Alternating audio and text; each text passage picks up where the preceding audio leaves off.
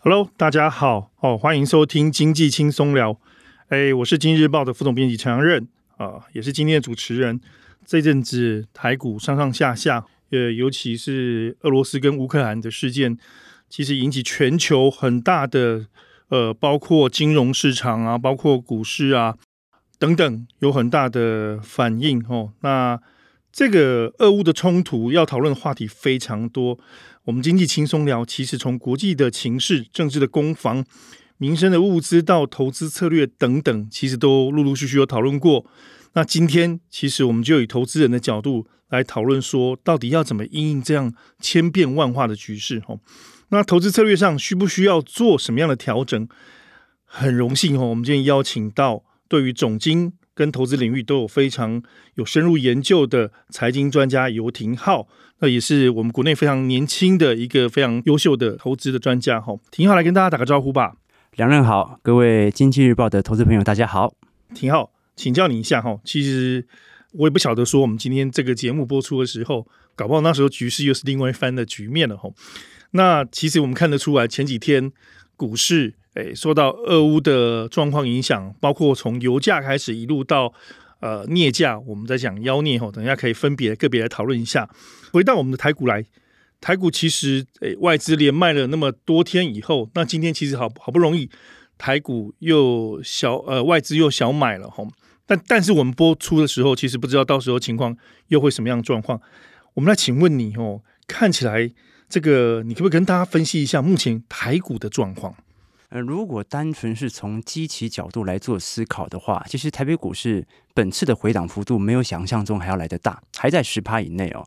我们看到，不管是纳指综合，还是费半，还是标普百指数哦，其实都已经跌到差不多熊市边缘，而就接近大概二十趴的跌幅了。那也是收在所有均线之下，而且呢，是不管是季线和半年线，还是半年线和年线呢，都已经陆续在进行死亡交叉。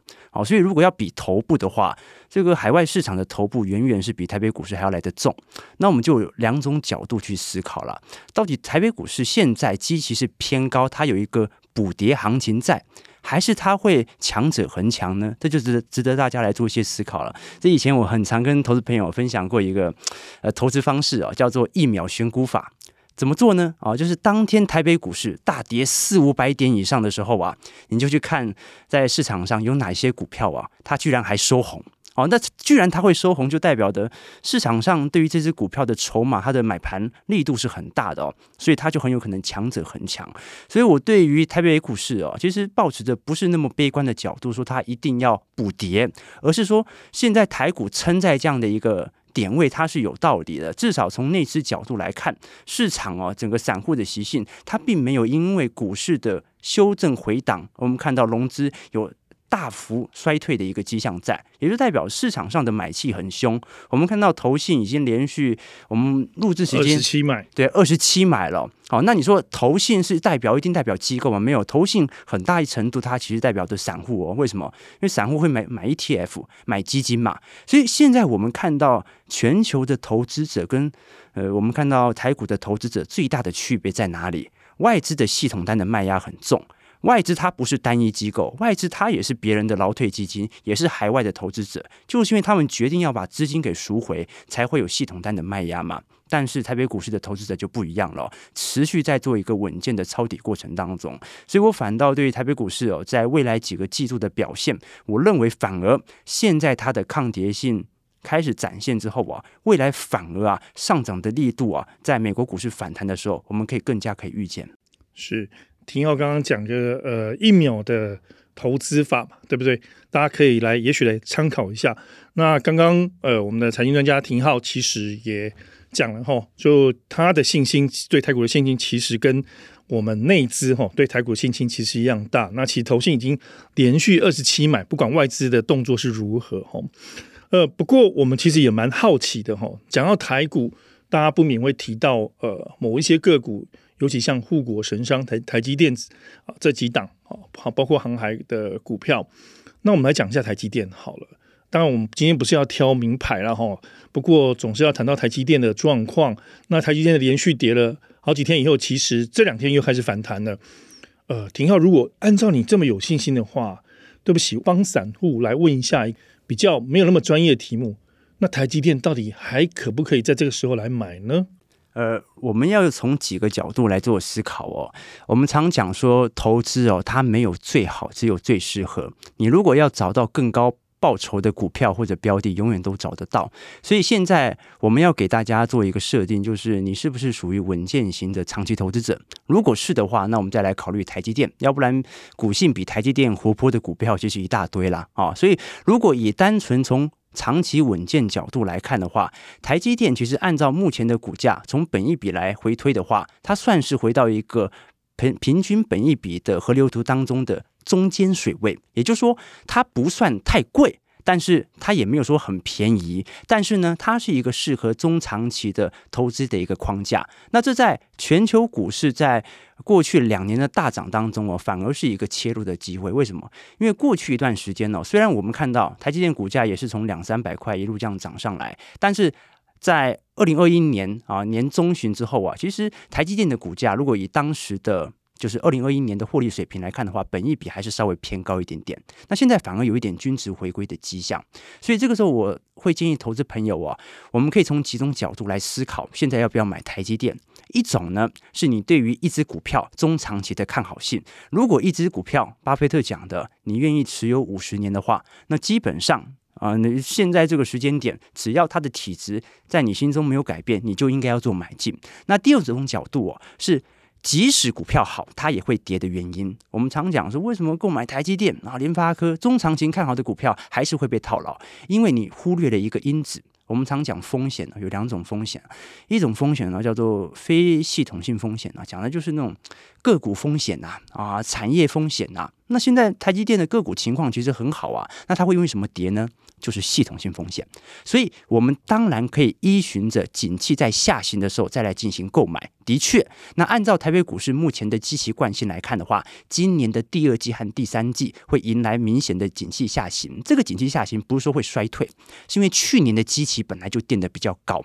所以，如果你想用景气的角度来挑到好的股票的话，第一，对于台积电有信心，现在跌了你也可以接。第二，如果第二季、第三季景气正在明显的下行区间，它也影响到了整个台北股市的表现，那个时候来进行中长期的重仓，我认为也是一个不错的选择。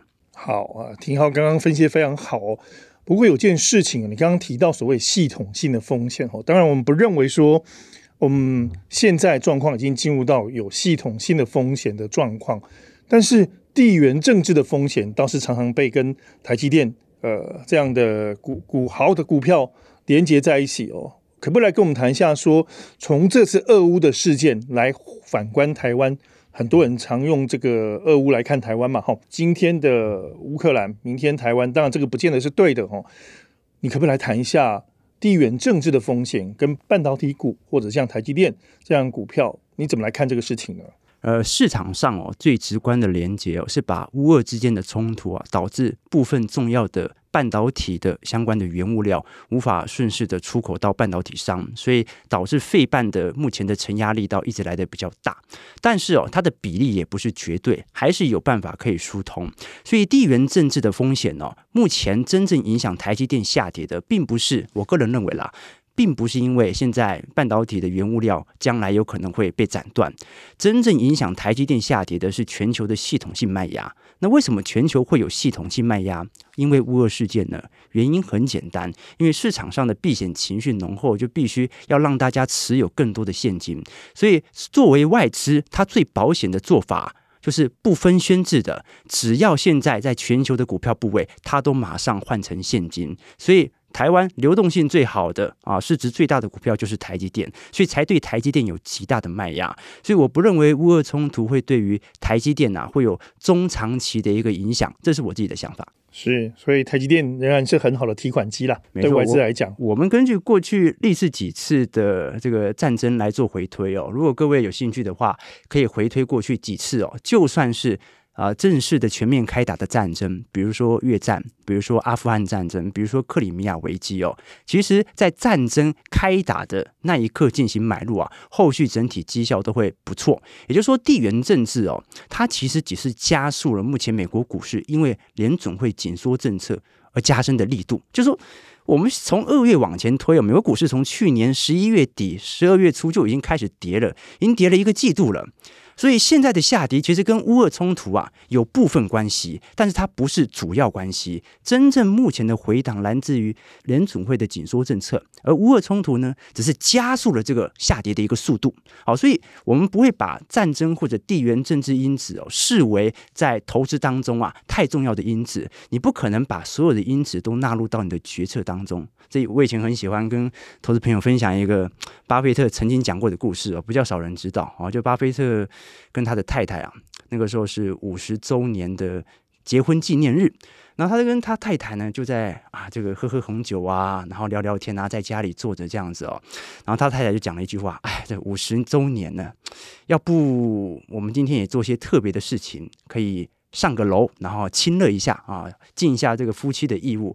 那巴菲特就说，嗯，上楼可以，亲热也可以。啊，但是不能同时做，因为体力不够。什么意思啊，观众朋友？我们不可能啊，既要这个又要那个，既要对于宏观知识啊有一个明显的基础经济的判断来导致你的投资决策，又要找到一个中长期的呃投资思维，很困难。所以我们必须要有一个中心的投资思想是。不管有没有地缘政治冲突，我们都可以有一个稳健的资产的累积。而地缘政治发生的时候，只是让我们理解哦，原来这个是我股票最近基期比较低的原因。我认为是这样子。是，不过即便是在有所谓地缘政治风险或者是系统性危机的时候，还是有投资人可以在这个时候赚到钱，对不对？好，那面对呃，我们再回到这个国际局势来讲，哦，就是说，其实现在包括美国。对俄罗斯的呃开始进行一些制裁嘛，那国际上对俄罗斯的制裁基本上也是逐步在提升哦。二月二十八号就有新一轮冻结俄罗斯呃央行的资产，那冲击了整个俄罗斯的在信的展望哦。那信评机构基本上也相继下调所谓主权平等等等哦。那我们台湾反映到台湾投资人其实有一些担心。呃，尤其是金管会统计出来说，到二零二一年底，吼，台湾金融业在俄罗斯的铺险金额大概是两千零九十点八五亿元。当然，对整个金融业来讲，这个金额不算大了，吼。不过，很多人看到这个数字以后，还是会有一些担心。尤其你也知道，说金融股其实是台湾人纯股族很喜欢投资的一个标的。你怎么来看这个事情？这个可能要用，请廷浩用比较浅白的方式来跟大家分享。嗯，我们先来理解一下哦，这一次哦，对于金融业所产生。主要危机或者说影响的主要原因来自于哪里哦？我们先讲制裁哦。现在全球对俄国的制裁主要分为两个层面啊。第一个层面是金融制裁，也就是 SWIFT 支付系统的冻结，这也导致了目前的卢布的暴贬，以及目前俄国主权债啊价格暴贬、殖利率大幅上升的一个情况哦。简单来讲哦，就是借由金融制裁来使得你的购买能力大幅的下降。就算你出口再多的原油，因为你的卢布贬值了，所以你一样无法取得任何的购买力，这是第一种金融制裁。那第二种经济制裁哦，它就更为直观一点，就是直接禁止你的原油的出口到我的国家来啊，让你的经济这个脉动能够完全被我斩断。好，那现在影响到台湾金融业的，主要来自于哦这一些金控业当中的寿险部门对于海外。不管是俄罗斯主权债，还是对于卢布之间交易所形成的大量的损失，那目前来看哦，呃，影响到放贷部门的这些主为主要营收的金融股，它的比例是比较小的，大部分都是集中在寿险业啊。那如果要来看最严重的话，应该是星光金啊，它的整体占俄罗斯主权债的比重哦，占整体金融股的呃。自己净值哦，大概占了十个 percent 左右，好，所以这的确是一个蛮大的一个亏损认列，到时候要进行认列了。那呃，的确，新光金在近期股价也做了一些反应哦。那至于哦，其他部位也比较大的，像是国泰金啊、富邦金哦，它的部位绝对金额也很大。但是因为这两大是金融双雄啦，它的市值也够大，所以占的净值的比例哦，大概就两趴三趴而已哦。所以反倒这一次，呃，俄国之间的冲突啊，或者说俄国卢布、俄国计价的资产的暴贬呐、其实对于这些寿险业的影响还好。那么我们预计寿险业基本上会用这样的方式啊，就是每个月逐步认列损失的方式，慢慢的把它的损失反映在财报身上。哦，那像是这一次国泰星光。富邦其实陆续也都开始进行认列的，就一个月这样子认列下来。所以其实对于整个金融市场来看的话，的确它对于寿险为主要营收的这些金融股，它有直接的冲击。但是其他金融股就不必然哦，比如说以放贷股，像是玉山金，像是兆丰金啊，呃，这些它以放贷作为主业的，那主要。这实体营收和获利的扩张就来自于利差啊，所以随着今年紧缩政策开始打开哦，我们就看一下今年啊台湾的升息力度啊大概会有多大啊？那随着利差的打开，那么这些放贷股的收入也会开始高速的提升。好，那另外一种类型的金融股就还是要稍微担心一下，就是证券股啊，因为证券股哦，虽然我们看到成交量哦近期啊因为跌幅比较大，似乎成交量呢也有放大到四千亿左右，可是我们要知道啊，这个去年呢大概在中旬。之后啊，这个每个月成交量也都是五六千亿啊，好，所以按照同期比例来做比对的话。那证券股今年的营收应该是相对于同期一定是衰退啦，嗯，除非成交量又回到六七千亿啊，不然其实很难。所以今年的金融股的主轴哦，可能会有比较亮丽表现的，应该会是以放贷部门为主要的金融股。那么如果以寿险部门为主要的金融股，它可能受到短期的影影响，但是只要台北股市的稳健格局仍在，好，加上美国股市啊回调到差不多的水准，开始做新一轮的反弹的话，那基本上寿险股也可以表现的不错。唯一要担心的就是证券。股的确，它会有同期营收衰退的压力。好的，那所以说，我们今日报的听众刚刚有听到哈，我们今天特别邀请到经济投资专家廷浩来跟我们分享哦。他刚好提到，同样是金融股哦，其实里面有包括寿险股，有包括放贷股哦。那我们其实自己好好分类一下，做下功课，可以做到趋吉避凶哦。廷浩，我想再请教一个问题哦，那一样是金融股。大家在讨论在金融股这个呃存股的问题的时候，哈，就因为现在手中持有破险俄罗斯公债金融股的投资人，他要怎么办？说的更白一点点，就是说，假设我已经可以把丢啊，哦，那我已经放了，那这时候到底该丢呢，还是我继续加码，或者是说我就停着不动了？你可不可以来做个分析一下？好，那很明显受到这次冲突的，我们就讲更具体一点哦，就分别是几大人寿嘛，包括国泰金的国国寿啊，富邦金、富邦人寿哦，然后星光金还有开发金啊，这几家是很明显已经开始进行认列亏损的。那股价的确也做了适度的回调调整，可是这个回调哦，你能够百分之百说是乌俄之间的冲突导致俄国资产的？呃，贬值所造成它股价的下滑吗？我认为不一定哦，因为整个加权指数本来就在做回调，这些金融股它的流动性都很好，它是外资首先卖的一些标的哦，所以我反倒不认为说这次的回调一定是反映它。拥有这些资产，那事实上哦，你真的要讲曝险部位最为明显的哦，我反倒认为哦，这个对于中国的资产的曝险哦，反而来得比较高，真的啊，我们看到哦，其实你像富邦金、国泰金哦，大概也就两百多亿吧，啊，对于俄国的曝险部位哦，但是如果是对。中国资产的话，都是一千五、一千六百亿起跳的啊、所以 如果中国这个资产啊受到制裁、受到大幅抛售的话，哦，那这些呃金融股它受到的影响更大啊、这各位可能不知道哦，我国的银行哦是。对于中哦，对于中国全球的第二大曝险国啊，第一大是美国。也就是说，如果这个中国企业哦出现大幅违约的现象，第一个受到最大伤害的是美国，第二个其实就是台湾喽。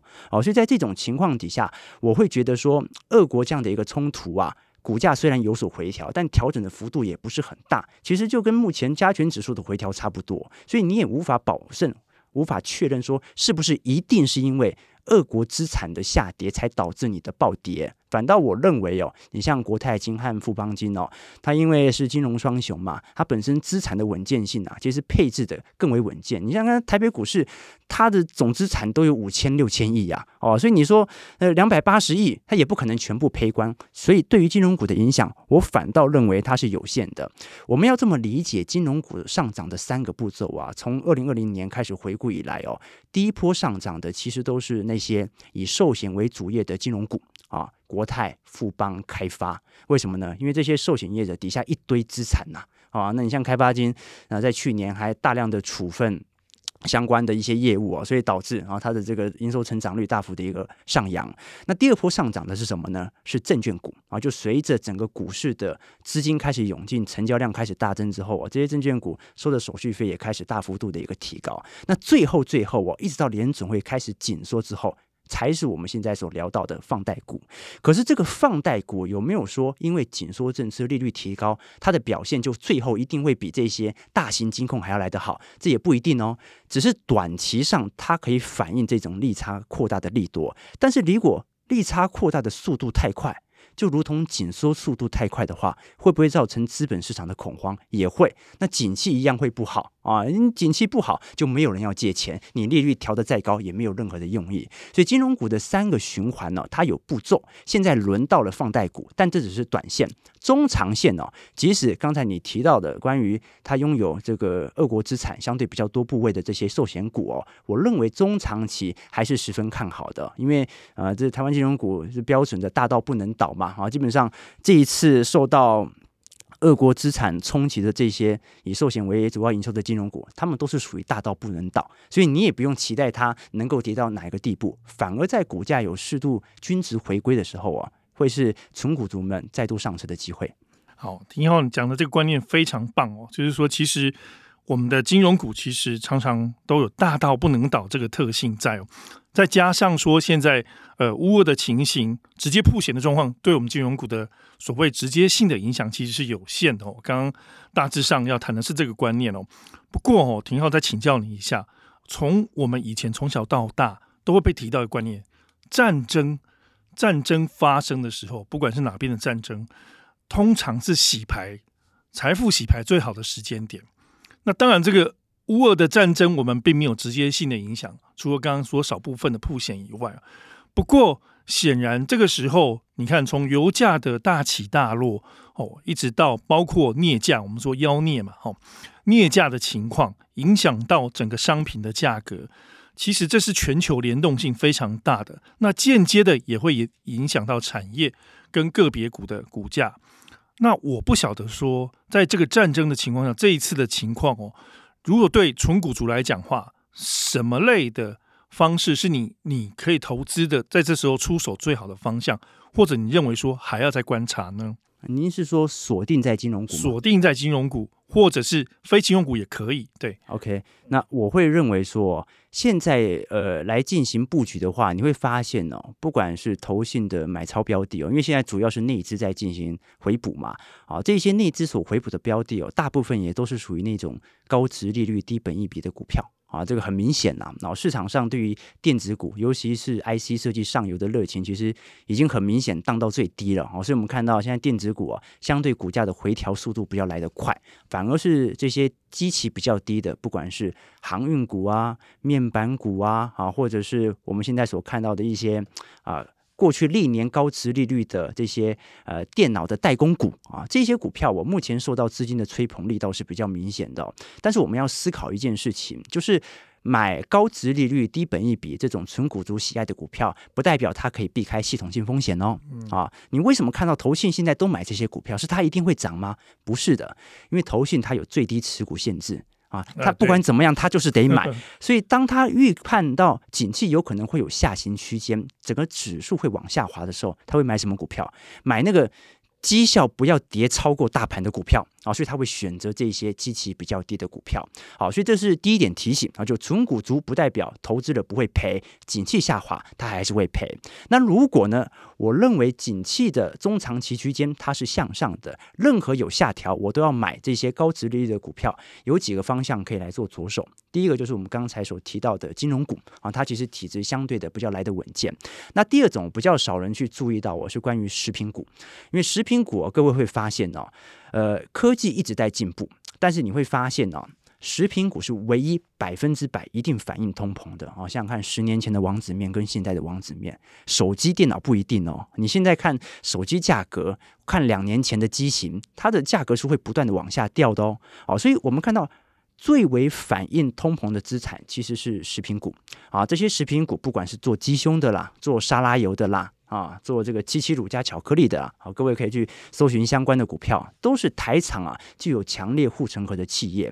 那更大的一个好处在于哦，食品股股价的波动性其实非常来的低。为什么？因为大部分啊，它的持股都是大股东持有，流动性没有这么高。啊，以前我们会想说流动性不高，那股价不是波动很大？没有，正是因为它这些食品股都是大大股东，不是主力在持有，所以反而造成了食品股哦，在过去以来，相对于加权指数的抗跌性来的是比较高的，跟金融股是有异曲同工之妙。稳健嘛，没错，稳健啊。那加上它又是百分之百反映通膨，所以你想要不让自己的钱被通膨吃掉，我认为食品股也是一个挑选的方向。那当然了、哦，如果是资金不够的投资朋友，我一律都建议啊，可以选择以 ETF 的方式来做布局。你提到 ETF，刚好正好，我们就想要请教你这位 ETF 的呃大师专家。最近这段时间，零零五零、零零五六其实非常的热，也非常夯吼。我刚刚讲的，其实当然不是这两这两档股票而已。你要不要来谈谈，这时候是不是入手最好的时机点？然后要怎么样子来看什么时间点？来投入这个这这几档所谓的 ETF 股是最好的时间。没错，我们常常讲说投资啊有三大决策啊，买什么、买多少、何时买。那买什么的问题哦，ETF 其实已经帮助你哦进行了个股的完全的分散，好，所以基本上它能够帮助你啊不会被单一个股所拖累。那买多少的一个问题呢？它的比例有时候啊也帮你调配好了，比如说以全值型的 ETF，它就按照整个市值的大小来做排列嘛。那何时买哦，是唯一你自己要做的事情，因为你何时买 ETF 都可以。但是为什么有人买 ETF 还是会赔？原因很简单，挑错了时间点。所以哦，我们现在要重新思考一件事情，那就是我们购买 ETF 对于资产配置的。重要性在哪里？这个是我们第一点要思考的。如果你是为了要让资产能够随着市场稳健的报酬，那基本上哦，就如同您刚才讲的零零五零或者富邦台五十零零六零八，它是一个不错随着市场持续成长的一个方式啊。我常跟投资朋友讲说，你适不适合做主动投资？你适不适合当一个专职操盘手？很简单嘛，把你过去两年的绩效跟零零五零来做一下比对嘛。你超越大盘，你其实就有能力嘛。你连大盘都不如，那你还是当个纯股族。哦，这是一个很有效的比较方式。没错。那如果你的策略哦，不只要随着市场报。这个持续的一个增长哦，你还想要有非常明显稳定的现金流？那的确，高股息的 ETF，不管是零零五六元大高股息，还是零零八七八比较永续型的这些啊、呃、国泰永续高股息相关的 ETF，都可以纳入一些配件。当然，你也可以随着你自身的年龄来做规划，但是这还是有区分哦。就是我们刚才在讲到买什么、买多少、何时买的时候哦，要理解到。每个人在不同的投资年龄阶段呐、你在遇到的资产配置的方式是不一样的。怎么说呢？我们很常讲说，呃，你跟着市场投资就是定期定额嘛，但是定期定额很容易会定期定额钝化。什么意思呢？比如说你每个月存一万。存存存一万两万三万，存到第十个月存了十万嘛？那这一段时间你是不是成本都开始平均的分摊了？但是你想想看呢、第十一个月你再存一万，你这一万其实对于十万块的成本的分散效果就不如同以往了，对吧？也就是说，你现在手上有一亿啊，你存个一万，你对于你的资产部位其实没有太大的影响。所以如果已经有一大笔钱，是要做资产部位的话，那就应该分散到不同的资产上，不只是股票市场，也包含着债市。同时呢，你做双向的定期定额，股票也定期定额，债券也定期定额，这样子如此一来，才能够完全符合市场上的一个波动性。这是我的想法。好，那最后我们来请庭浩来帮我们做个总结一下哈。其实我们今天题目本来应该是谈说存股族要不要逃，在这个 moment 的时候。乌俄的战争其实看起来短期内还是不会结束，那包括油价啊、商品啊，整个起落的状况看起来短期内还是有一些波动。吼，那我再加上所谓你刚刚提到通膨的问题等等的因素，综合起来，你对投资人存股，尤其是存股族这一块，在最近哦，尤其这这我们的所谓进入到第二季，有什么功课要做？要注意哪些事情呢？好，直接回应的话，那就是不该逃。而要随着这一波，如果台北股市有更明显的下杀，应该要更用力的去接啊、哦，这个是我的最终答案哦。为什么这么说呢？呃，让我想到最近不是这个能源危机嘛，啊，这个台湾也出现了跳电啊、停电的这样的一个事件发生了。但是让我想到啊，停电一定都是坏事情吗？难道它就不是一个好事情吗？我想到一九七七年的时候哦。那个时候也是原油危机，纽约呢曾经出现过二十五个小时的大停电，哇，那个年代治安很不好啊，抢劫什么的样样来。但是你说这一定是一件坏事吗？不一定哦，因为十个月之后啊，纽约的新生儿开始暴增了，所以停电的时候大家都在做什么事情啊？大家做很多事情，所以。坏事情的背后，往往可能伴随的是好事情。我们现在看到，因为乌俄冲突哦，导致了全球股市的下跌幅度开始增大。但是对于纯股族来看，纯股族有一个中心思想，就是长期是保持着盲目乐观。我相信经济一定会越来越好，所以任何的下跌段都是我进行建仓的时候。我唯一不想要做到的事情就是。